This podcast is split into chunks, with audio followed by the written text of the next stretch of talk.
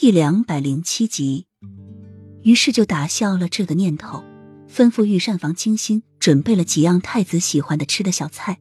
但是，一直等到菜都凉了，齐盛瑞却一直没来。简略去打听，这才知道，太子一下朝就赶到了梅妃那。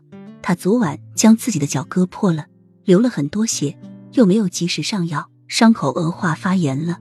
儿媳公公因为昨晚没有进来禀报，被太子狠狠的罚了三十大板，现在才刚刚打完。雨涵心里一惊，让浅绿带上跌打药要去看望小西子。他说昨晚怎么觉得那么奇怪，太子竟然能一整夜的陪着他。原来是小西子没有进来禀报，他也总算知道，如果上一次梅妃落水只是巧合，那么这一次绝对是故意的。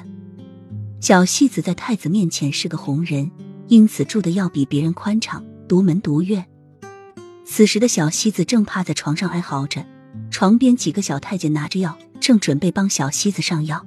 幸好小西子是太子面前的红人，要是换成别人，早别打死了。雨涵一进来，正准备脱小西子裤子的太监立即撒了手。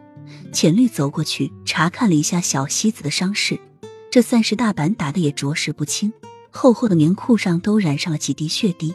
也幸好是冬天，有着厚厚的棉裤垫着，要是在夏天，屁股估计早废了。我是来谢谢西公公的，如若不是西公公没有禀报太子，我也不会有和太子相处的时间。雨涵将上好的金疮药交给身旁的小太监，说：“又从浅绿手中接过几张银票，刚要交到小西子手上，小西子却喘着气说：‘娘娘，奴才没有刻意隐瞒不报，也不全是为了娘娘，而是知道梅妃娘娘故意这么做，要把太子叫回去的。冬夜里天气冷，奴才不想太子冒着寒风两边跑，是担心太子的身体，更何况太子又不是御医。’”去了梅妃的伤也不会好。雨涵会心一笑，没想到天底下还有这么一个好奴才，也难怪他会成为太子身边的红人。小西子是一个忠心为主的好奴才，连他都能看出来的东西，他会看不出来。